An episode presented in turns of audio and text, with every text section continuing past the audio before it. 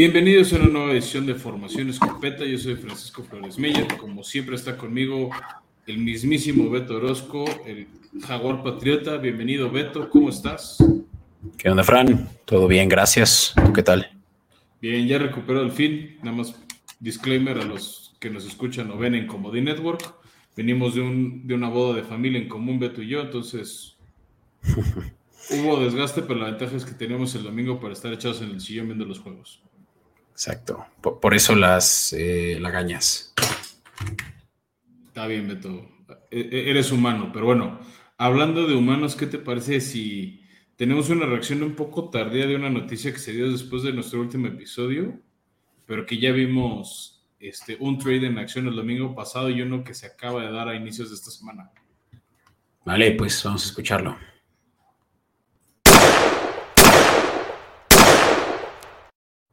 Y vaya que fue breaking, fue breaking news, Fran. Eh, el running back número uno de varias fantasy leagues de, del draft, Christian McCaffrey, que llevaba siete años en los, eh, los Carolina Panthers. Me pareció que tenía bastante tiempo ya ahí, no, lo recordaba.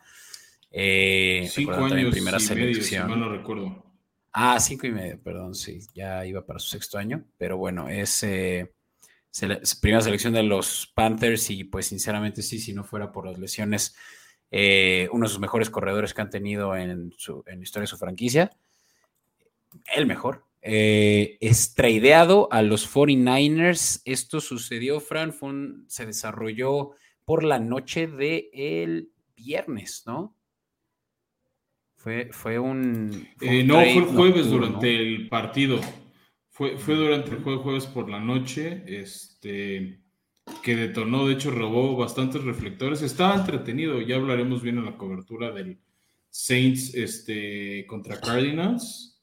Cuando el partido ya estaba prácticamente resuelto a favor de Arizona, este, llegó las alertas de este trade. De pues ya lo habíamos dicho, ¿no? Este, Carolina, desde que se fue Matt Rule, estaba en, en franco modo de reconstrucción este, no me sorprende mucho, sinceramente, este, que se hicieran de leer su mejor pieza para empezar a reconstruir. El problema es saber qué excusa dan a la gente para ir a ver a, los Cardinals, ¿no? También, digo, a los, Carolina Panthers. O sea, si vas al estadio... Pues mira, sí, en plena reconstrucción justamente no conviene estarle pagando y sobre todo, sobre todo McCaffrey que tenía el contrato más jugoso de un corredor, Em, pues no conviene estarle pagando a un talento que, del cual no vas a poderle sacar tanto jugo, ¿no? Eh, digamos, si no hay una semblanza de equipo. Eh, no solo él, pero varios otros eh, jugadores han sido tema de conversación entre general managers. JC Horn, está Brian Burns, hasta el mismo DJ Moore, del cual hablaremos en nuestra siguiente sección. pero digamos que los Panthers se habían visto interesados en mover únicamente a su superestrella McCaffrey. El resto dicen que son fundamentales para la reconstrucción. Eh, ¿Qué ofrecieron los 49ers, Fran, finalmente?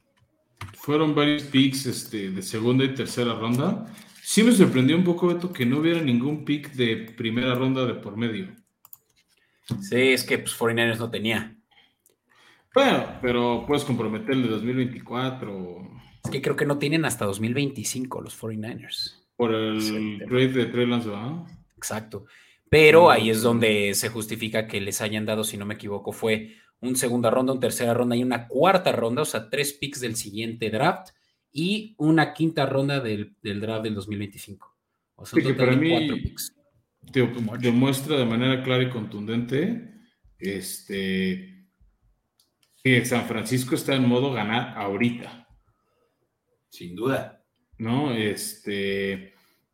Creo que no se ha visto muy fuerte su división, como sí lo fue el año pasado. O sea, de hecho, me estoy adelantando un poco, pero Seattle es el líder de esa división, Beto. Sí, están. Aquí tenemos las posiciones justamente en Escopeta Podcast. Mm, cuatro, no es cierto. Sea, Seattle es el líder de esa división, por, por más eh, raro que suene, ¿no? O sea, sobre todo porque es algo que jamás pensamos esta semana que sucediera. Sí, sí, sí está. está interesante que en un principio creíamos, ¿no? Que iba a ser la mm, de las divisiones más competidas. Y sí, 4-3 Seahawks. Eh, mm, los 49ers aún están batallando con el 3-4. Vamos, todavía tienen mucho que ganar. Y sinceramente es que es cuestión de que se recuperen también eh, de las lesiones.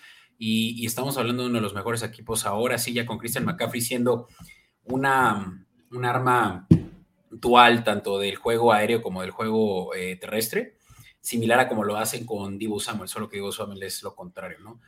que por cierto, Divo Samuel está lesionado, ¿eh? Divo Samuel salió lesionado del juego anterior, pero nada grave, ¿o sí? Parece que se perderá el próximo domingo. Mm. Ya.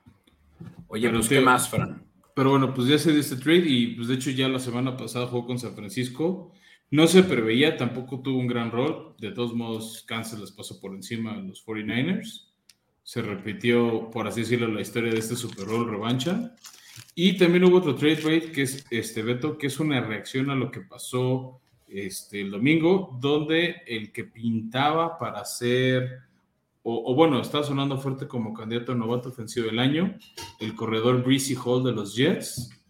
Eh, se lesiona el famoso tendón, eh, el ACL, y es baja el resto del año. Y Joe Douglas, el, gerente general de Jets, agarró rápido el teléfono y agarró a James Robinson de tus Jaguares y lo cambió por un pick de sexta ronda. Algo, a mi ¿Habrá agarrado?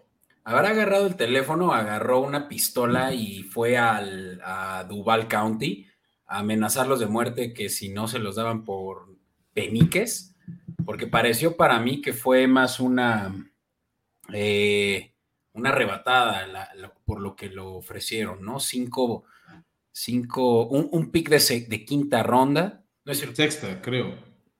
Sexta, con posibilidades de ser quinta dependiendo de la producción que tendría, que tuviera James Robinson. Eh, pero te digo, que también parece... que viene de lesiones, ¿no? Sí, es que eso puede ser que lo hayan, eh, em, que su valor haya sido eh, afectado por su estado físico. O por ahí también yo pensaba que probablemente, sé que así no funciona, ¿verdad? Pero pues el que los jaguares no lo vieran como una pérdida, porque desde un inicio él fue eh, undrafted, ¿no?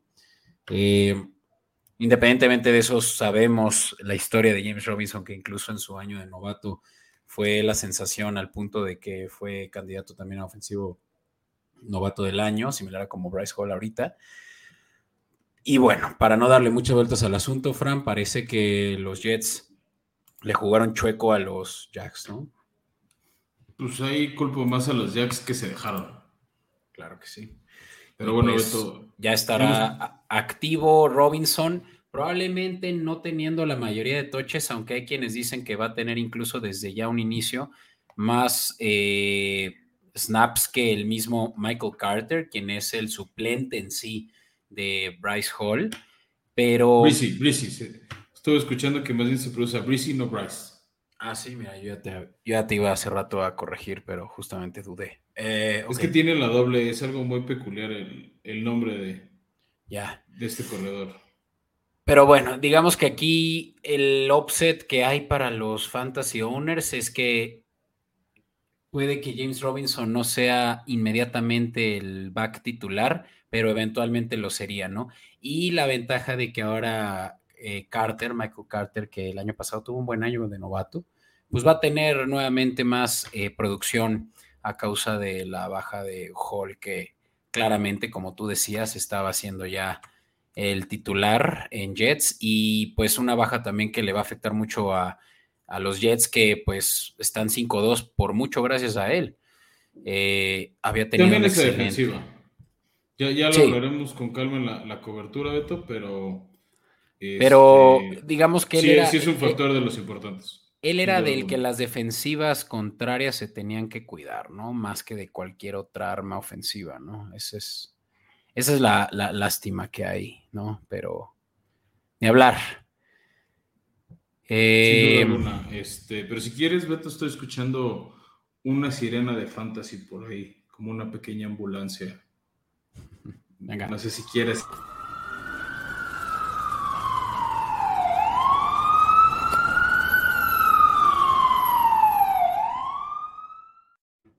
No, sí, no estaba tan perdido, Beto. no la puedo detener y sí, es una ambulancia, vaya que necesaria, Fran, porque pues justamente se vienen bajas considerables de las cuales hablaremos incluso más a detalle en los siguientes episodios. Em, pero pues sí es un fin de semana, un fin de semana en el que también ya equipos importantes, eh, similar a como esta semana, como los Bills, como los Eagles, eh, estuvieron descansando. Ahorita también hablaremos. En esta solo son dos. Este, O sea, comparado a Beto está chistoso que hay semanas que tenemos cuatro equipos que descansan. Esta semana solo son dos los que van a descansar. Ok. de que hay que este, cuidarlos entonces, de que no jueguen. Veamos. El mismísimo Patrick Mahomes, Beto. Ah, claro, los Chiefs descansan. Los Chiefs descansan y los LA Chargers, este, que las principales armas son Herbert, Mike Williams y Austin Eckler. Claro que el segundo también tiene por ahí un, estado de salud ahorita comprometido, Williams, y por lo mismo, incluso hay que anticipar pues que el waiver wire de esta semana puede que cubra bajas no solo de una semana, pero de varias. Empezaré yo, Fran, si me permites, y justo si tienen a si tienen a, a Patrick Mahomes como titular o a Justin Herbert, pues inmediatamente van a necesitar hacer algo al respecto. Y qué mejor, Frank, que traer a un coreback que está moviendo el balón mucho por tierra y ese es Daniel Jones, que le dieron una repasada a mis jaguares eh, esta semana. Eh, y que fue además eh, el coreback que más yardas por tierra tuvo en, toda, en toda la semana. Al punto, Frank, que tuvo, y no, esto, bueno, es un, es un tema Digo, un dato curioso que justamente también en Escopeta Podcast en redes sociales lo van a poder encontrar. Resulta que Daniel Jones tiene más yardas por tierra que el mismísimo Najee Harris, primera selección de varios en Fantasy. Running back de los Steelers. Sí, eso está por lado espectacular de Daniel Jones. Por otro lado, preocupante si eres este fan de los Steelers, porque había mucha fe en Najee Harris. Sí. Pero sí, pues me, gusta la opción de Daniel Jones. Este, Jones, que además 23% roster, ¿no? Está muy disponible. Sí, el tema creo que van con una defensiva complicada esta semana en particular. Le tengo fe porque ha sabido ganar, ¿no? Claro, no por nada son de los equipos 6-1, eh, ¿no? De los equipos más ganadores hasta ahorita. Eh, mi segunda recomendación. Ah, bueno, ¿Por qué no pasamos contigo que también tienes QB por ahí? Sí, ahí te va. O sea, tengo un QB que es Andy Dalton, que no tuvo así el mejor juego en la derrota de su equipo el jueves pasado contra Arizona, que con todo y todo hizo 26.5 puntos. Fue, no me si el cuarto o quinto coreback que más puntos hizo en la semana, a pesar de que lanzó dos intercepciones, Beto. Una de ellas un pick six. Está siendo utilizado en solo el 1.6% de las ligas se habla de que va a seguir siendo esta semana el coreback titular. Por ahí algunos empezaron a decir que contra los Raiders va a jugar James Winston, pero dicen que todavía no está al 100. Entonces, pues está la opción de Andy Dalton.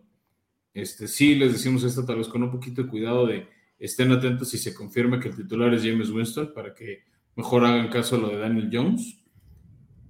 Pero creo que por lo que ha hecho Andy Dalton, el, el Red Rifle vale la pena este, tomarlo porque está dando buenos rendimientos y vamos, está en el 1% de las ligas, nadie lo tiene, o sea, está, está libre ahí, es un pez para tomar. Y me voy a adelantar y a la segunda. Solo decir que tiene un, macho favorable contra los Raiders, ¿no? Que la defensiva, sobre todo secundaria, ha sido eh, muy deplorable.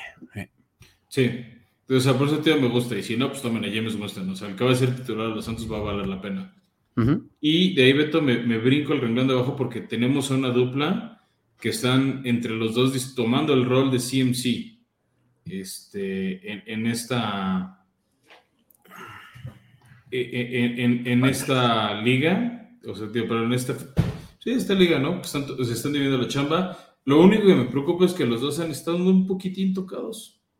Este, pero creo que los dos son buenas opciones. Uno está más utilizado que el otro. Yo voy a hablar del segundo, que es Chuba Hubbard, este, que ya lleva un ratito más este, que la recomendación que traes tú en las pantallas de Carolina. ya había sido el suplente de, del mismísimo CMC, ya lo estuvo cubriendo en algunas lesiones de manera competente. Obviamente no tiene la cantidad de talento que sí tiene eh, McCaffrey, pero lo había hecho de buena manera, era también confiable en el juego terrestre, tuvo un buen juego en esta sorprendente victoria de las Panteras de Carolina.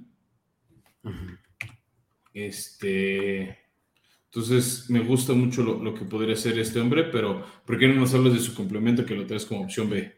Sí, Donta Foreman es quien yo recomendaría, Fran, y lo, lo tomo antes que a Chuba Hobart porque es Donta Foreman quien es el corredor de poder de las Panteras y que tienen además esa, eh, e, ese esquema ofensivo en el cual no, no hacen lo que otros equipos como los Rams o como los 49ers de rotar a los, a los corredores independientemente del down. Aquí sí, eh, Donta Foreman tiene, además de mejor productividad en términos de yardas por juego, incluso lo doble, Fran, 22 yardas por juego en, el juego en el que empezaron ambos el, eh, eh, este fin de semana, eh, contra Chubar 13.9. Y, y, overall estuvo más utilizado Don Tae Forman, ¿no? En, en, este juego que hubo contra los Bucaneros, ¿no? Que ya platicaremos de ese juego, fue una gran sorpresa para todos y en el cual, em, veamos, aquí lo tengo, Chuba Hobart anotó, eh, eso es destacable. Digamos que él puede ser tal vez la opción de, de, ataque en zona roja, pero Dontae Foreman sí tuvo mayor cantidad, mayor porcentaje de snaps. Sí, mi tema con los dos o mi preocupación con ambos es este que salieron tocados. ¿No? Entonces, este eso es lo único que me preocupa de los dos casos, que por ahí baja un poco su productividad o se distribuye 50-50 entre ellos dos. Ah, mira, yo creo que va a estar para cualquiera de las dos opciones. Ahora sí que si tienes a, un running back lesionado o descansando, cualquiera de las dos opciones es buena, pero yo me voy más, me inclino más por Foreman. Y bueno, hablando de corredores, Fran, voy a tomar el estrado aún y hablar de alguien de quien ya hemos hablado antes en este programa, y ese es Khalil Herbert, el mismísimo corredor de los eh, Bears, quien en la semana 2 eh, fue de los que más puntos hizo. Eh, y esta fue la segunda, digamos, a lo largo de siete juegos, su segundo mejor juego de la temporada, este contra Nueva Orleans, en el que le ganaron a los Patriotas y que Khalil Herbert anotó en una ocasión y tuvo un total de 62 yardas en 12 acarreos, que son prácticamente los mismos, solo dos menos que David Montgomery, el titular. Que eh, estuvo a anotar un touchdown más allá al final del partido, pero. Sí, y, lo utilizaron también en, por pase, ¿no? Sabemos que los Bears eh, se destacan principalmente por su juego terrestre, particularmente por los trades que tiene Fields, pero también utilizó como válvula de escape a Herbert en un par de ocasiones, mientras no a, Montgomery. Montgomery sigue siendo el titular, no hay duda, pero Herbert está haciendo muy bien, muy buen complemento de Montgomery, por lo cual, eh, y, por, y, sobre todo porque todo está disponible en 65% de las, de las eh, ligas. Eh, creo que es muy importante pues que consideres esta opción como pues un flex eh, o un handcuff, ¿no? Para, el, final de la temporada.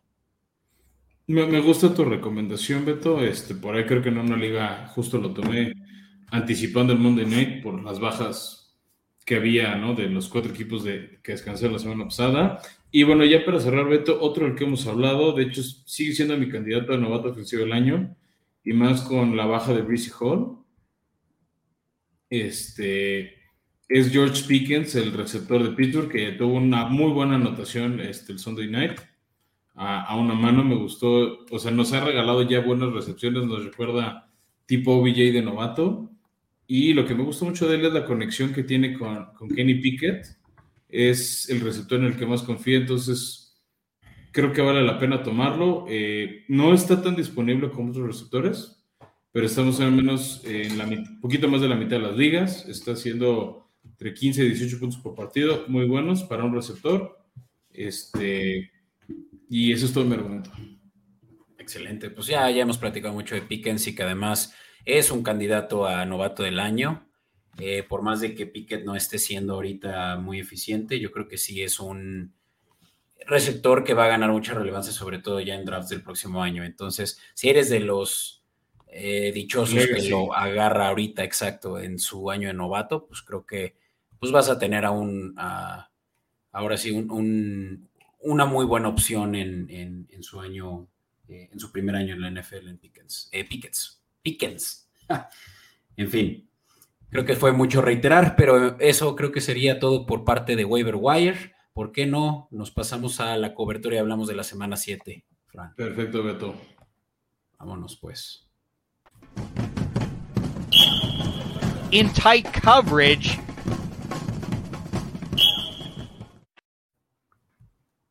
Veamos pues, este es para quienes nos ven en Comedy Network y si no lo hacen, no duden en eh, suscribirse ya para para estas alturas, pues ya hemos ganado bastantes escuchas, quienes también pueden estar disfrutando de contenido de la UFC, nuestros amigos de la jaula, que también se distribuyen a través de Comedy Network. Créanme que les van a dar muy buen rato, sobre todo recomendaciones de apuesta. Eh, pero sí, pues eh, en video, Fran, y en lámina tenemos nosotros un, eh, resultados que llaman mucho la atención, porque no hablamos muy rápidamente del Thursday Night, el cual pues fue súper altas, ¿no? Fue muchas altas, que era lo que esperábamos, y cumplieron varias de las apuestas que les recomendamos. En general fue entretenido el partido, Beto, este, mucha de vuelta, muchos errores de los Santos, te digo, eh, recuerdo un pick six de, de, Andy Dalton, este, que fue más o menos cuando se empezó a despegar Arizona, como que se acercaba Nueva Orleans, otra vez anotaba Arizona para ponerse a más de una anotación de distancia, pero pero entretenido las condiciones del estadio cerrado de los, de los Cardinals, como que ya en ese tipo de espectáculos, ¿no? Entonces, este, me gustó como entretenimiento, ¿no? O sea, cobramos nuestras apuestas que, recomendamos y, y, salí satisfecho. Kyler Murray tuvo un buen juego y lo que más destaco es el regreso de DeAndre Hopkins. Se notó luego, luego una mejora en la ofensiva este, del equipo de Arizona. No notó Hopkins, tuvo unos ciertos unos 20 puntos en fantasy porque tuvo 10 recepciones, un poquito más de 100 yardas, no llegó a las 110, este, pero pues es lo que esperas de él, ¿no? O sea, y eso que es apenas su primer juego, sí se le notó desconcentrado, sobre todo en zona roja había, hubo dos, tres jugadas, por ahí hubo una que tuvo que pedir otro este, en el segundo cuarto, que se veía que no sabía qué jugada estaban alineándose y tuvieron que quebrar un timeout porque le estaba preguntando qué había que hacer. Sí, pero pues 10 yardas por recepción muy buenas. De un total de 10 recepciones, pues eso fue lo, por lo que rebasó las 100 yardas en su primer juego como titular. Pues creo que eh, quienes no lo tienen en su fantasy se durmieron, ¿no? Ah, yo sí quemé por ahí una sexta set de, ronda, lo tenía guardado en la banca y ya lo desempolvamos. Fran, oye, pues em, vámonos ahora. al domingo. Vamos a hablar de, eh, vámonos en orden, así como salen nuestros, eh, nuestra lámina. Eh, la victoria de los Ravens, que fue un juego muy extraño por el hecho de que los Ravens completaron un total de 16 pases, si no me equivoco, ahorita verifico ese dato. vamos, no, no se pudo mover mucho el balón por aire y no puedo decir lo mismo que por tierra. Creo que incluso los Ravens no anotaron ni una sola ocasión. la ofensiva de los Ravens, perdón. Eh, y fueron puros puntos defensivos. Como alguien que, decir, como alguien que tiene la mano en su fantasy, sí dio poquitos puntos para su media. Este, creo que era un partido que yo al menos sí lo esperaba así, cerrado, este, trabado como suelen ser los partidos de, de la AFC Norte. Eh, sigo muy decepcionado con Cleveland, su ofensiva no para el viento. O sea, Nick Chubb hizo lo que tiene que ser. Sigo puntos de la ofensiva, Beto, por lo menos dos posiciones de Gus Edwards. Sí, es lo que estoy viendo. Gus Edwards se anotó, pero no, lo que luego fue en zona roja. ¿no? hubo aires este, y, y, pues un, los juego. Fueron corridas de 7 y 1 yardas. Y un juego sobre todo muy defensivo, ¿no? A Jacoby Brissett lo saquearon cinco veces y a Lamar tres. Sí, o sea, al menos a, a, Cleveland le urge llegar a la semana 11 y, que pueda regresar de Sean Watson a ver si mejora. Si no, me preocuparía mucho la chamba de Kevin Stefanski. ¿no? Yo creo que ahorita tiene un poco de cuerda porque pues, no está el coreback porque pagamos una millonada. Este, Pero yo creo que sí esperaban haber tenido un poquito más de victorias ahorita. Sí. Oye, pues creo que lo más destacable de este juego es Gus Edwards, ¿no? Que eh, incluso ya platicaremos en la siguiente sección de él. Eh, tuvo dos touchdowns, 66 yardas en su primer juego como titular. Eh, sí, ya sabemos que es un veterano y, cuida, cuida bien su, producción de yardas por acarreo. No solo eso, también, si, si lo vieron en Escopeta Podcast, se enteraron que no iba a jugar, que no va a estar de cuatro a seis semanas J.K. Dobbins disponible, ¿no? Sigue resentido, sigue tocado de, las lesiones que lo limitaron el año pasado. Entonces, eh, ojo ahí, ¿no? De hecho, por ahí también puso recomendamos a Kenny Drake la semana pasada. Pero bueno, el Ghost, the Boss, como le dicen, es, es el uno. Y de ahí, Beto, pasamos al primer resultado sorpresa del domingo. La contundente victoria de Carolina contra Tampa. Esta ofensiva de Tampa que nada más no carbura. Le soltaron pases de una manera inverosímil a Tom Brady. Creo que fue parte de su mayor frustración por ahí, recorrió por todos lados eh, y en distintos ángulos un balón que se iba a escapar solito Mike Evans a touchdown. Y nada más no puede controlarlo, o sea, ni siquiera es porque un defensivo está encima de él o algo, o sea, andan muy desconcentrados. Carolina jugó ya más ordenado, se empieza a notar que empiezan a borrar un poco el legado de, de Matt Rule. Una buena ofensiva terrestre, este, una defensiva muy ordenada, generar mucha presión a Brady para que no se acomodaran los pases y, está en un juego de liderato su división. Y para quienes nos tiraron de locos de que recomendamos la línea alternativa de 8 puntos porque era de 11. Sí, eh, Carolina más 8. y miren, hasta la de 11 hubiera, hubiera cobrado, Fran. Es que pagan mejor la de 8. Claro, pagaba mejor la de 8, tienes toda la razón. Y, claro que fueron, fue checa el portador. ¿Por qué? Pues porque son muchos puntos y Tampa no está haciendo puntos. Tampa no está cubriendo las líneas, para ser más exactos. Eh, de hecho, la única que cubrió y fue en derrota fue la derrota contra Kansas. Ah, no, de hecho, líneas ha cubierto solo las, dos primeras semanas, que fueron los eh, dos primeros juegos que ganaron contra Cowboys y contra Santos el resto no han cubierto esas líneas contra Green Bay menos 1.5, contra Kansas menos 2, contra Atlanta menos 10, contra Pittsburgh menos 9.5 y contra Carolina menos 13. Son muchísimos puntos los últimos tres juegos que le han ofrecido eh, a Tom Brady como eh, favorito y, de eso es de lo que se estado aprovechando mucho los apostadores. Sí, no sé si como que se confían demasiado en el factor Brady no sé si Brady está esperando que ya sea enero para empezar a activar al equipo, ¿no? También vi por ahí a Todd Bowles eh, criticar a Leonard Fournette que dice, hay gente que está viviendo de ganar un Super Bowl y no están rendiendo lo que se espera de ellos. Digo, yo lo sentí muy telegrafiado al autonombrado Lombardi Lenny, entonces, pues ojo con Tampa que se puede meter este eh, en una bronca muy desagradable, decepcionar a muchos fans. Ya hablaremos de otro equipo que también está de los candidatos a equipo de excepción del año. Pero bueno, si quieres avancemos a Cincinnati, donde despertó Joe Burrow.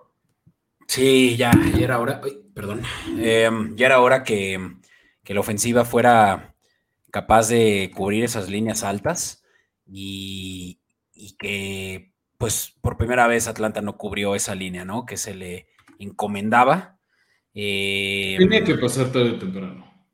Tenía que pasar, vaya que Atlanta ha jugado físico, pero pues, pues ahora sí que tienen muchos huecos en la em, secundaria, sobre todo por la lesión de AJ Terrell, que es una baja muy fuerte, muy dura para ellos. El mejor, no solo, no solo su mejor corner, pero uno de los mejores corners de la liga. Por lo cual, los Falcons por primera vez no cubren la línea de 6.5 de Bengals nosotros no recomendamos esa, pero recomendamos las altas que también se dieron en un juego que quedó 35 contra 17 de favor Bengals contra Falcons. Sí, Este, a mí que tengo en, mi fantasy a Joe Mixon en uno y a Joe Burrow en otro, fue una gozadera. También me tocó enfrentar a Joe Burrow que hizo como 45 puntos. Ese no fue gozadera, pero ni modo. Este, pero se agradece, se agradece estas ofensivas, son entretenidas. Sí, y hablando de. solo, solo rápido mencionar, Fran, dos eh, receptores con más de 100 yardas, eh, Jamar Chase 130 y Tyler Boyd 155 es el mejor eh, triplete de receptores que tiene la liga, el de los Bengals, eh, con Boyd, con Chase y el que no he mencionado, Higgins, que en este juego tuvo 93 yardas. Sí, te decir, creo que me atrevo a comparar el de Beats contra el de ellos, ¿eh? En Davis, con Mackenzie, Davis y Dix. Ah, pero Mackenzie no jugó nada bien, ¿eh? Ha tenido muchos errores. bueno, si me dices, Teo, te, lo, te, lo, te lo doy como dúo. Como dúo sí es argumento. Pero trío, estos tres están locos. Pero bueno, avancemos a un juego que eh, pues fue una decepción para los favoritos de Hard Knocks, eh, los Leones que perdieron a razón de no, no, no conseguir un solo touchdown contra una de las mejores defensivas de la liga, la de los Cowboys, 24 por 6. Y los Cowboys, pues vaya que sí, eh, eh, ¿cómo se dice? La, la, baja de Dak, pues sí, sí les dolía, ¿no? Porque ahora vimos obviamente una ofensiva mucho más eh, dinámica. Sí, la vimos dinámica. Apenas lanzó su primer pase de touchdown Dak Prescott, también estuvo fuera varios partidos. Creo que o sea, creo que se espera un poquito más de Dak porque Detroit no tiene la mejor defensiva de la liga se tardó en entrar en ritmo. Yo creo que fue en parte por la lesión. Veamos esta próxima semana. Este, qué triste lo de Detroit, que había empezado muy bien su ofensiva, se ha ido apagando. Muchos errores en zona roja, fumbles, este, las típicas intercepciones de Jared Goff. Y pues ahí lástima porque creo que en un mes se acaban corriendo a Dan Campbell, que se me hace buen entrenador. En tema de personalidad, o sea, obviamente en tema de estrategia, de preparar los partidos, no se está notando ese ser buen entrenador. Al final eso es lo que importa más. O sea, claro que necesitas un buen motivador, necesitas alguien que inspire, que mueva al equipo, pero híjole, este... sería, sería un error porque no es tanto tema de coaching, es que la defensiva es pésima.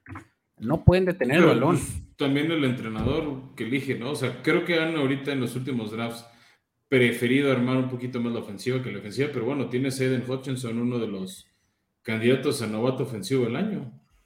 Sí, aunque no, Hutchinson no tuvo tan buen juego, por más de que tuvo uno y media capturas em, y, una tacleada para mm, yardas negativas, pero en sí, pues sí, es una defensiva que justamente cuenta con uno, uno en realidad, de eh, que puede destacar, porque pues realmente la ofensiva, sobre todo por aire, les pueden llover puntos. Entonces, yo creo que ese es donde eh, ¿cómo se llama? los dueños deberían de voltear primero, ¿no? En, darle a Campbell un año más, con tal de que tenga suficientes armas para, evitar tantos puntos.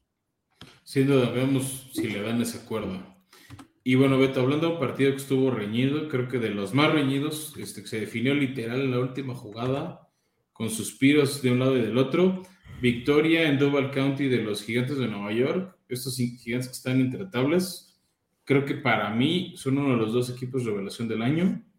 Este, hace rato lo decías, Daniel Jones haciendo más yardas por tierra incluso que corredores como Najee Harris.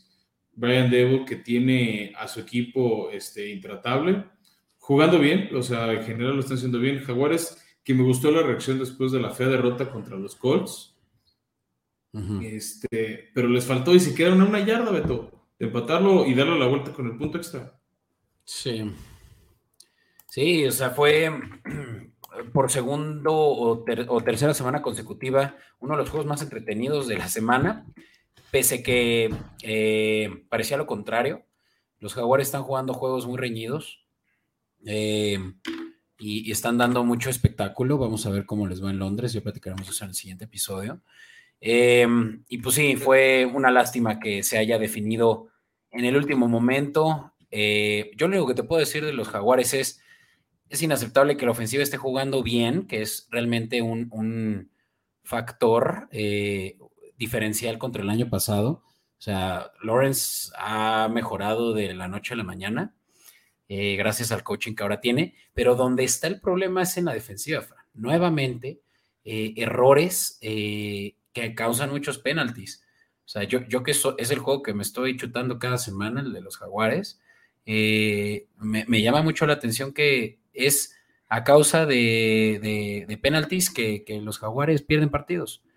Y yo creo que ya debería tal vez eh, Doug Peterson de voltear a su coaching, eh, a, sus, a sus coaches de la defensiva y decirles, a ver, hermanos, vamos, vamos a ordenar esta eh, indisciplina, ¿no? Sí, pero bueno, eso es un tema de disciplina y concentración. Exacto. Pero bueno, en general, muy bien por los gigantes. Creo que ya merecen que tengan, que, que, Vegas, hablando de apuestas, los, los deje de sobrevalorar, Fran, porque... Al revés, así ya sabes a quién apostarle. Eso sí. Es la vieja confiable.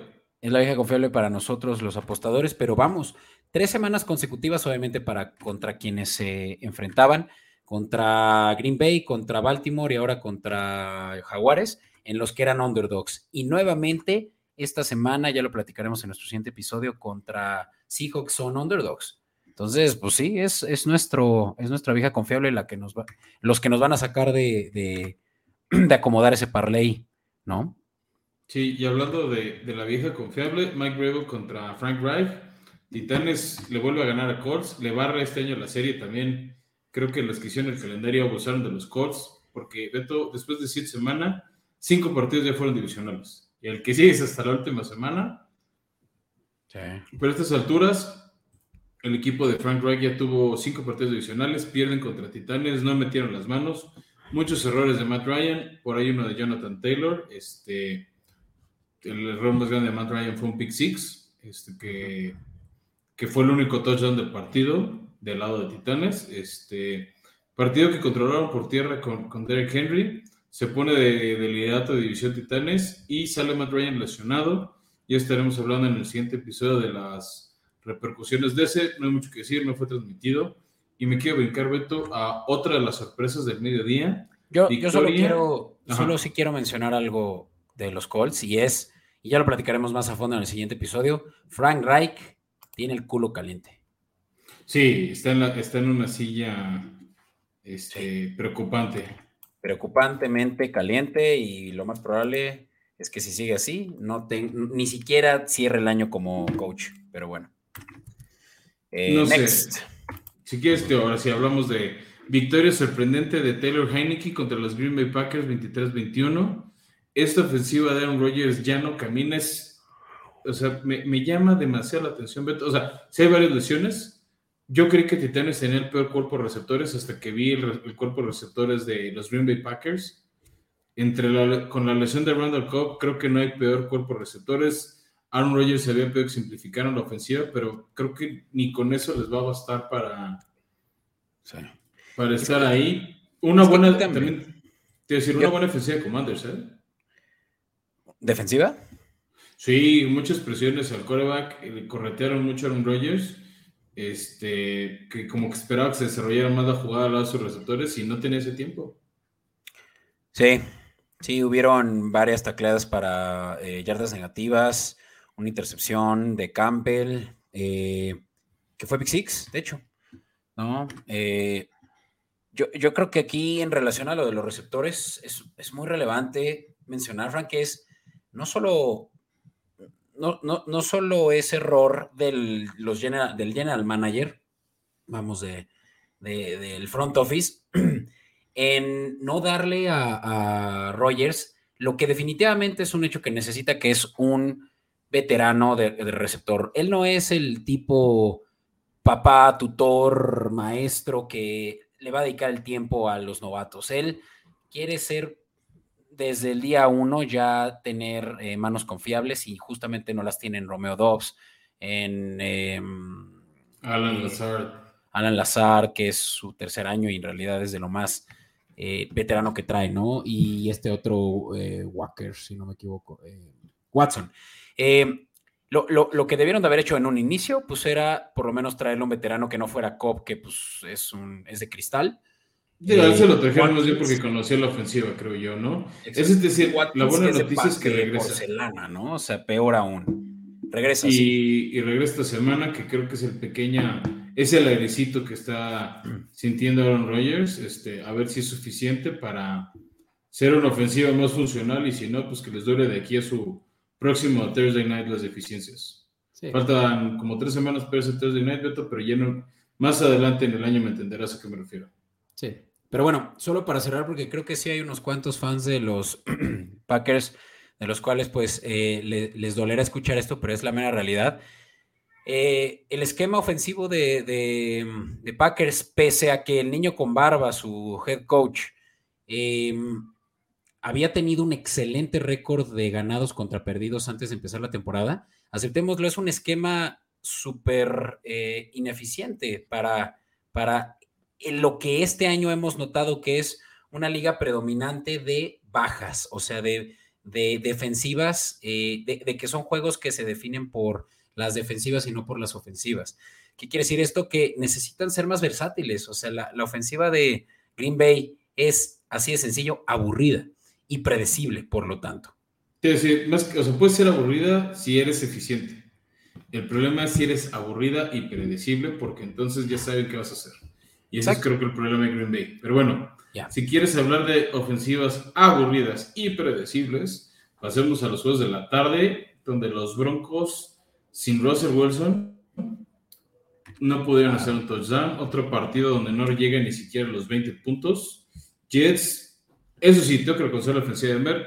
Creí que iba a tener un bajón sin este, con el cambio de head coach, pero nadie le está entendiendo la ofensiva de Nathaniel Hackett heredero de LeFleur, que estaba ahí con él de coordinador ofensivo este, en Packers, precisamente. Nada más no caminan, tuvieron este, a Kyle Ripken de, de coreback y los 10 del otro lado, desgraciadamente la lesión, ¿no? la lesión de Breezy Hall, este, dominaron tranquilamente a los Broncos, muchas intercepciones, muchos errores. Por ahí, eso sí te puedo dar, Beto, hubo una jugada casi al final del partido que yo sí hubiera marcado como interferencia defensiva de Sos Gardner, un pase en la esquina que le había dado primera y gol a los Broncos en la yarda 1 cuando quedaba más o menos un minuto, minuto y medio de partido. No la marcaron. Este, eso ya no es mi bronca. Este, pero los Jets para mí es el otro de los equipos de relaciones. Otro equipo que salía como no favorito, Beto, y para Solo... mí era un dado. Solo comentar que, ah, pero ya pensé que estabas pasando al siguiente, pero sí, o sea, Formación Escopeta se los dijo y el money line de Jets estaba clarísimo como el agua. O sea, los Broncos no dan una y eso que cuando nosotros hicimos la recomendación ni siquiera era un hecho que Wilson no jugaría.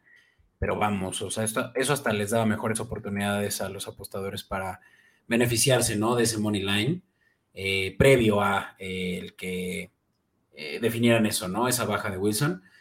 Y pues yo creo que estabas tú mencionando que los Giants son de los equipos más sorpresa de esta temporada, pero pues los Jets también, ¿no? Creo que es. Sí, sí, para mí son los dos equipos de revelación hasta ahora. y los dos llegando, de Nueva York, sí. Sí. llegando casi a la mitad, para mí son los dos equipos de revelación y da gusto. Y, y ojo, porque el récord de ellos dos juntos creo que es de 11 ganados, 2 perdidos, si no me equivoco. Creo que 3 perdidos. 11 ganados, 3 perdidos. Y ojo, porque los perdidos son contra, sus contra su propia división, o sea, de los cuales ellos se canibalizan. Entonces, han ganado todos los juegos que no fueran dentro de su división. Eso es Sí, que bueno, tienes que ganar este, de vez en cuando los de tu división, ¿eh?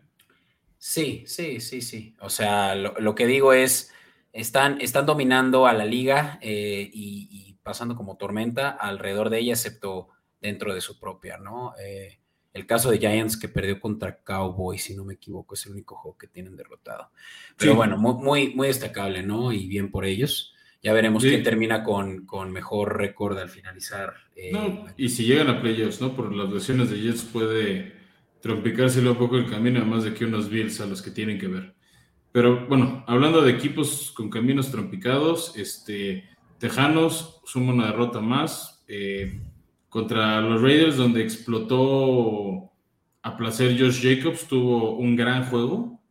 Este, dominaron a placer a la, a la casi nula defensiva terrestre de Tejanos. Este, Derek empieza a agarrar ritmo, creo que empieza a agarrar otra vez este, Josh McDaniels, este, empieza a, calmarse su asiento después de un tormentoso inicio de temporada de los, de los Raiders, este, y se empiezan a acercar, todavía están un poquito lejos, pero bueno, ya dejan de quedar pasos atrás en la pelea de su división más bien.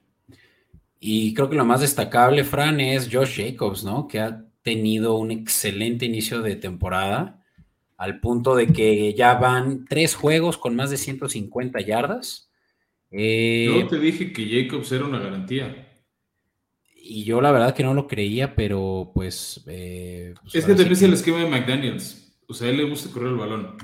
Más bien necesitaba que le entendieran su esquema ofensivo. Y ahí sí le puedes poner tache de, de no ser bastante claro con, con su equipo y que le entiendan. Sí, pero muy bien, Jacobs. Tres, tres eh, touchdowns por tierra. Eh, y, como dije, ¿no? Más de 150 yardas from scrimmage, 143 nada más por tierra. Em, y pues los Raiders ahora sí que sneaky, sneaky van a llegar a playoffs, ¿eh? Van los cuatro. No, sé, no sé. Falta mucho.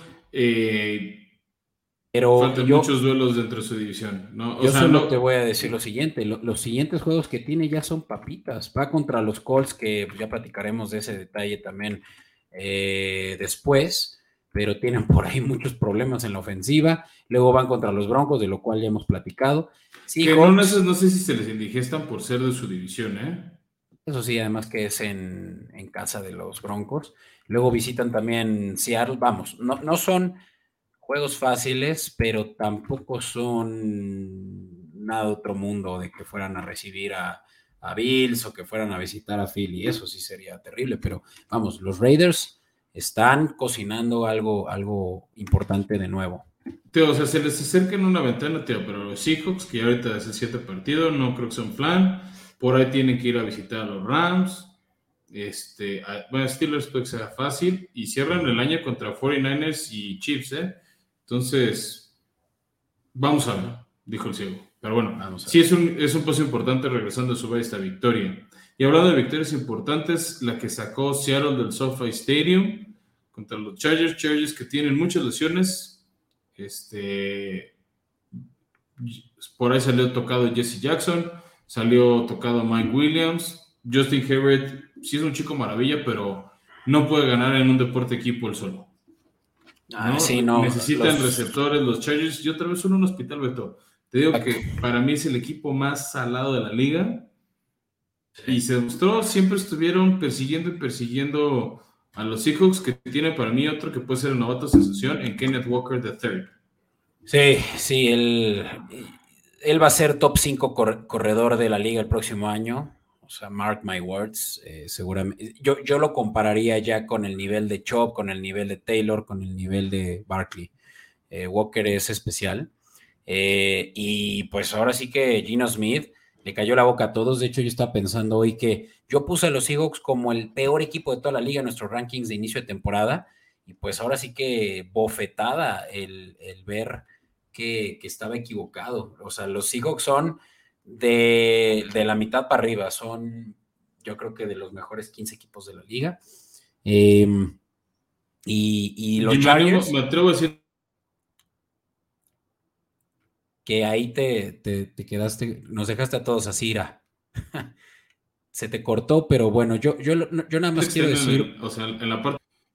Una última cosa, Franny, perdón que te interrumpa, pero te cortaste. Pero los Chargers tienen, además de ser salados, creo que, que voltear a verse al espejo y pensar si Stanley está haciendo bien las cosas. Hay que, hay que ser autocríticos y creo que todo empieza desde dentro de, su propio techo y desde la, desde la cabeza más alta. Sin duda alguna, Teo, o sea, sí hay varias cosas cuestionables a Staley. Eh, lo que no sé qué tanto se le puede cuestionar y creo que se puede hacer la pregunta con, con, digamos, el cuerpo de preparadores físicos, son las lesiones. No, eso también ha mermado mucho, pero bueno, un buen entrenador sabe sortear las lesiones que siempre va a haber en las ligas. Y bueno, hablando de no sortear las lesiones, Beto, también otra derrota en la tarde, estuve ahí viendo este juego. como que le iba cambiando un rato este, un rato al de Jets contra Denver. La verdad es agradable ver la ofensiva de los Jets. Este, por eso me lo chuté. Pero victoria contundente de Kansas City contra los 49ers, repetición del Super Bowl 54, que fue en Miami sí un poquito, la, victoria de Patrick Mahomes en el National Tight End Day, este, donde vimos a George Kittle este, enfrentarse a Travis Kelsey, donde Kansas dominó a placer. Sí hubo momentos que San Francisco se medio metió a la pelea, pero a raíz de un safety que regalaron, que en ese momento ponía el partido, si me recuerdo, 33. Este. No, en ese momento se pusieron 34 a 23, algo así, o 17, ya no.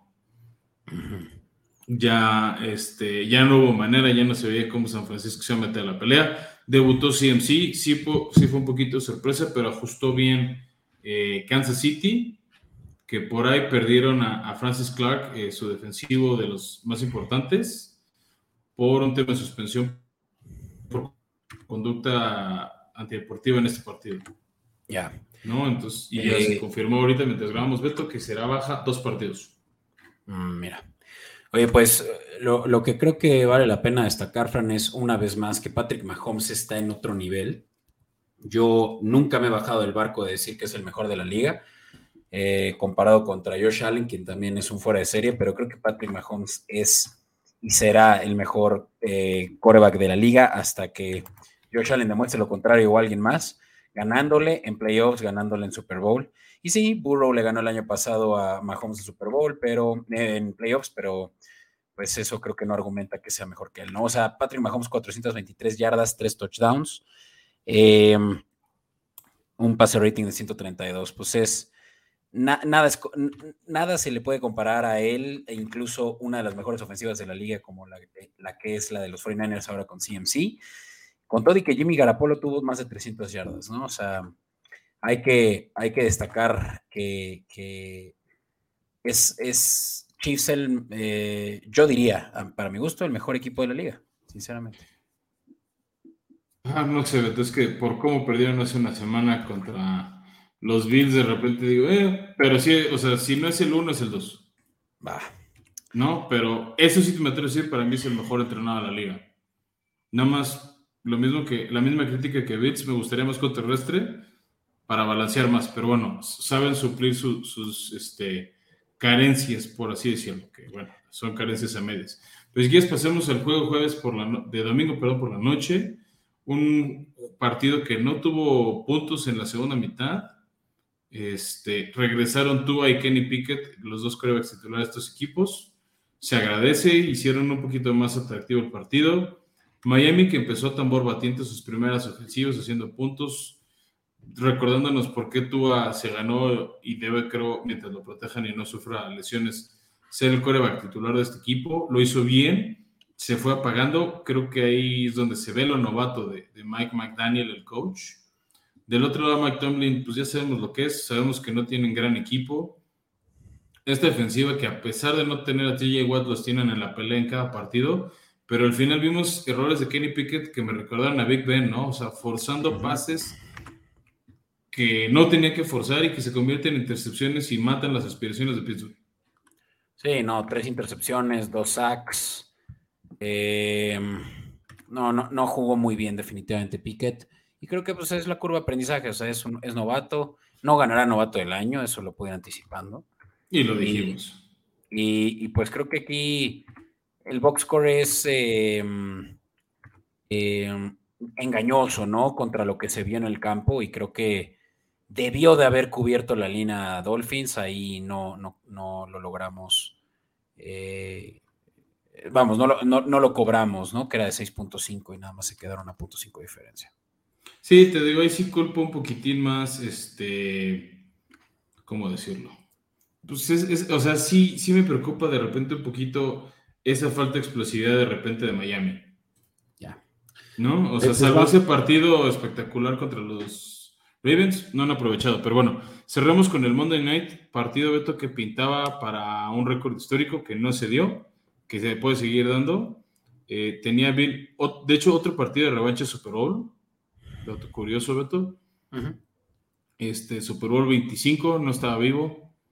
Pero bueno, Chicago le repitió la dosis a Patriotas. Una sorprendente victoria Chicago. Le repitió la dosis, o sea, ve, nada más esto. Eh, es la primera vez en los últimos, híjole, me parece que voy a estar dando. No es cierto, sí es en la historia de la franquicia que Chicago le gana a los Patriotas en Foxboro. Sí, o sea, yo digo repitió dosis porque en el Super Bowl Chicago ganó. Sí, sí, aunque fue un eh, terreno ah, pero, pero de local, los Patriotas nunca habían perdido contra los Bears. Bueno, también es un partido que se da cada ocho años. Sí, exacto. Pero pues obviamente que a, mí me hicieron perder una apuesta que para mí ya era un hecho. Eh, ni siquiera aposté la línea de 8, pero una alternativa de 6.5. Y pues. Y mangos, se ¿no? cuándo, ¿eh? Mac Jones, pésimo al inicio de sus dos, tres drives, antes de que lo sentaran con menos de 55 yardas. Tenía más yardas por tierra que por aire para cuando, eh, cuando empezó el, tercer drive y último que tuvo en el juego.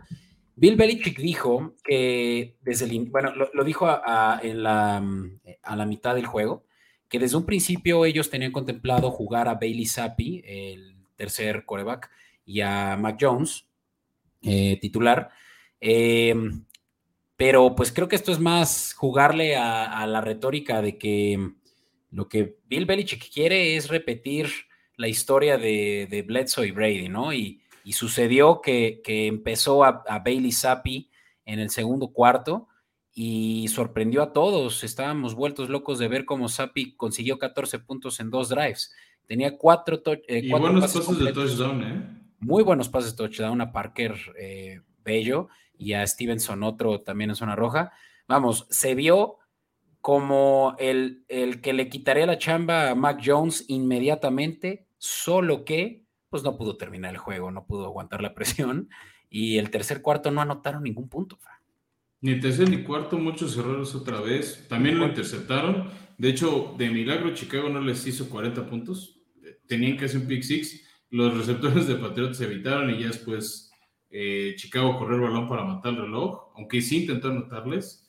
Este, me sorprende un poco, o sea, está jugando bien Bailey Zappi. El tema es que es un poquito chaparro es más o menos, mide aproximadamente un 80, o sea, está similar en condiciones a un Russell Wilson, a, un Kyler Murray en temas de estatura, pero por la vía terrestre no es tan explosivo como estos dos que mencioné, Entonces, ahí es como un déficit en contra de, de Sapi. Y la otra que me sorprende es, hace un año decíamos que la bata sensación era Mac Jones, y ya tan rápido se van a voltear contra él. No, es, es, muy grave lo que está haciendo Belichick porque está, está tentando contra la confianza de Mac Jones. Eso sí, decir, eso se hace peligroso. También viene saliendo lesión. Si no estaba al 100, pues mejor no lo alinees. Sí, caray. No, es, está grave. Porque no los pones. Y lo que es un hecho es que Bill Belichick le vale la confianza de sus jugadores. Él nada más quiere ver que jueguen a todo su potencial, pese a, a lo que. a los estragos mentales que eso pueda causar. Y vamos a ver qué pasa, pero va a estar muy interesante ver cómo va a estar distribuyendo la titularidad de los corebacks en los próximos juegos. Contra los Jets todavía no sabemos si va a ser Sapi o si va a ser Jones. Ya, ahora sí que ya iremos reportando, ya iremos viendo a lo largo de esta semana, lo comentaremos en un post. Pero si quieres, Beto, pasemos a, la previa del jueves. Venga. fourth and a foot, and a mishandle on the snap. Allen picks it up, and he's still going. Pues Beto, vamos a hacer la previa de Baltimore contra Tampa Bay, partido que cuando salió el calendario pintaba muy interesante, que me agradaba la idea de que fuera un partido el jueves por la noche. Para cómo están los dos equipos ya no estoy tan interesado, ya no se me hace tan atractivo, principalmente la excepción que sí la ofrecía Tampa, aunque también Baltimore, que aunque viene a ganar, como decimos contra los Browns, no está funcionando al censo ofensiva, hemos criticado como tres derrotas de los Ravens han dejado ir varios puntos, a ver si no repiten la historia este, en el Raymond James. Yo creo que sí me voy, y por eso lo estamos viendo aquí en las apuestas. Baltimore a ganar, la línea tal vez no es de las más atractivas, ¿no? Menos 120, pero bueno, este, pues estamos tratando de decir quién, o sea, una, una buena línea para ustedes. Y es que es favorito como visitante gracias a lo que ya platicábamos en la sección de cobertura, eh, de que Tampa no, no, no puede jugar contra sus líneas ni contra sus rivales. No, no, no, una decepción. Y justo por eso mismo de que no está funcionando la, la ofensiva de Tampa es que estamos hablando de las bajas en temas de touchdown de cinco y medio. O sea, incluso podría haber cinco touchdowns en el partido, Beto, este, y podrían cobrar esta línea, ¿no? Sí, esta, me, me, gusta porque creo que va a estar, va a ser un juego en el que se va a mover mucho el balón posiblemente, pero que no creo que se, que se traduzca en touchdowns. Eh, yo creo que teniendo dos muy buenos pateadores en Sukop y en Tucker, eh, este va a ser un juego de, de, de, bajos puntos, por lo cual ahorita les platicaremos por qué estamos apostando por las altas. Sí, eso quiero que me lo expliques, otro que sigue sin convencerme. Pero bueno, antes tomo tu comentario y justo por eso es que le estamos recomendando que con riesgo, por eso los que nos acompañan como de Network o verán esta publicación en arroba escopeta podcast en Instagram y en Twitter, van a ver que viene una flamita en que el primer método, la primera anotación será por medio de un gol de campo, paga más 145, o sea, por 100 pesos se llevan 145 pesos más. Ojo, ojo, porque esa eh, la, compartí yo, Fran, en nuestras notas de preproducción, pero esto es si anota Baltimore. Ahí es un, ah, asterisco importante. Que luego también lo puedes encontrar si quieres, de que primer método de anotación es gol de campo, no importa quién. Sí, sí, sí, solo que el momio tal vez no sea el mismo. Ah, ok, ojo, con eso. E, es, importante, ¿no? Mencionar eso. Eh, ah, no, perdón. No es cierto, sí, aquí es independiente de cuál de los dos es. Primer sí, según yo es primer método da igual quién lo hace. que una patada. Si fuera pon tu Baltimore, tal vez el momio sube a 300 algo, sí. Ya. Que justo por eso, o sea, ese tipo de momios es, este, y lo que decías de que se mueva el balón, por eso te gusta la, la apuesta de que Gus Edwards corra más de 48 yardas. No necesitas mucho más para cobrar. Creo que está dada. Me animaría igual a buscar un teaser un poquito más alto. O sea, me atrevo a ir hasta por unas 60, 65 yardas de Gus Edwards a lo largo del partido. Ah, e, eso está un poco más agresivo, ¿no? O sea. No, por eso te digo, me animo yo incluso a subirle unas 15, 20 yardas top. O sea, por ahí las 60, 65 yo pararía el teaser, o sea, una línea alterna pero me gusta sobre todo por lo que viene a hacer Gus Edwards la semana pasada contra Cleveland. Este, a ver qué tanto daño le puede hacer a, esta diezmada ofensiva de Tampa. Pero quiero, Beto, ya dejar hablar y escucharte. ¿Por qué las altas de 45 si estamos diciendo que es un partido de muchas patadas? Es que es lo que Son 15 goles de campo los que habría que suceder para cobrar estas altas, Beto. No, o sea, sí van a haber touchdowns, tal vez no 6, que es justamente por lo que recomendamos las bajas de 5.5 touchdowns pero yo creo que van a haber touchdowns por tierra, Fran. O sea, eh, Mike Williams tiene un porcentaje de, drops de más del 50%. Quiere decir, él no es. Pero eh, Mike Evans, ¿no? Perdón, Evans. Eh, Godwin, por más de que regrese, no está al 100. Él ya no tiene la misma explosividad después de su ACL. no hemos visto absolutamente nada del resto de, los receptores de Brady. Entonces, realmente es que Entonces, van a ¿quién va a ser el touchdown? Es que no. Ah, eh, Lenny Fournette. van a ser touchdowns por tierra. Lenny, Lenny, Fournette es el sexto corredor con más touchdowns en la liga eh, hoy en día, eh, teniendo en más de tres juegos por lo menos un touchdown. sí, a mí lo que me preocupa es cómo va a llegar el balón a una zona roja. Porque no veo a Fournette teniendo una escapada de. ¿Sabes cómo? Las defensivas, tanto de Ravens como de Bucaneros en la secundaria, están súper lastimadas. Van a, van a, estar moviendo el balón, pero no creo al punto de poder anotar. No van a ver ya eh, esas eh, jugadas explosivas de, que se van hasta la zona de anotación, eh, más que un par, ¿no? Por lo cual creo que sí, sí se pueden dar las altas. incluso un alternativo, si es que pueden ahí jugar a altas de 40, pues les paga menos, pero aseguran eso. Creo que sí se dan, Fran, porque entre los dos equipos van a estarse persiguiendo la cola, pero va a ser juego terrestre. O sea, ¿sientes que Tampa va a tener un partido similar a su derrota contra los Chiefs? Exacto, algo por el estilo, en donde movieron el balón eh, por los medios posibles, pero pero más al, eh, más hacia, la, hacia, el, hacia el juego terrestre, ¿no? En donde ya vimos que Gus Edwards fue capaz de hacer dos touchdowns el juego pasado contra una mejor defensiva. Y Lenny Fournette tuvo un mal juego, es un mal juego de un total de tres, como dije, en el cual ha anotado y un total de cuatro en el que ha hecho más de 100 yardas eh, from scrimmage. Entonces, creo que son argumentos para decir, voy por las altas sabiendo que va a ser un juego terrestre, por lo cual también lo puedo combinar con bajas de touchdowns. Está bien.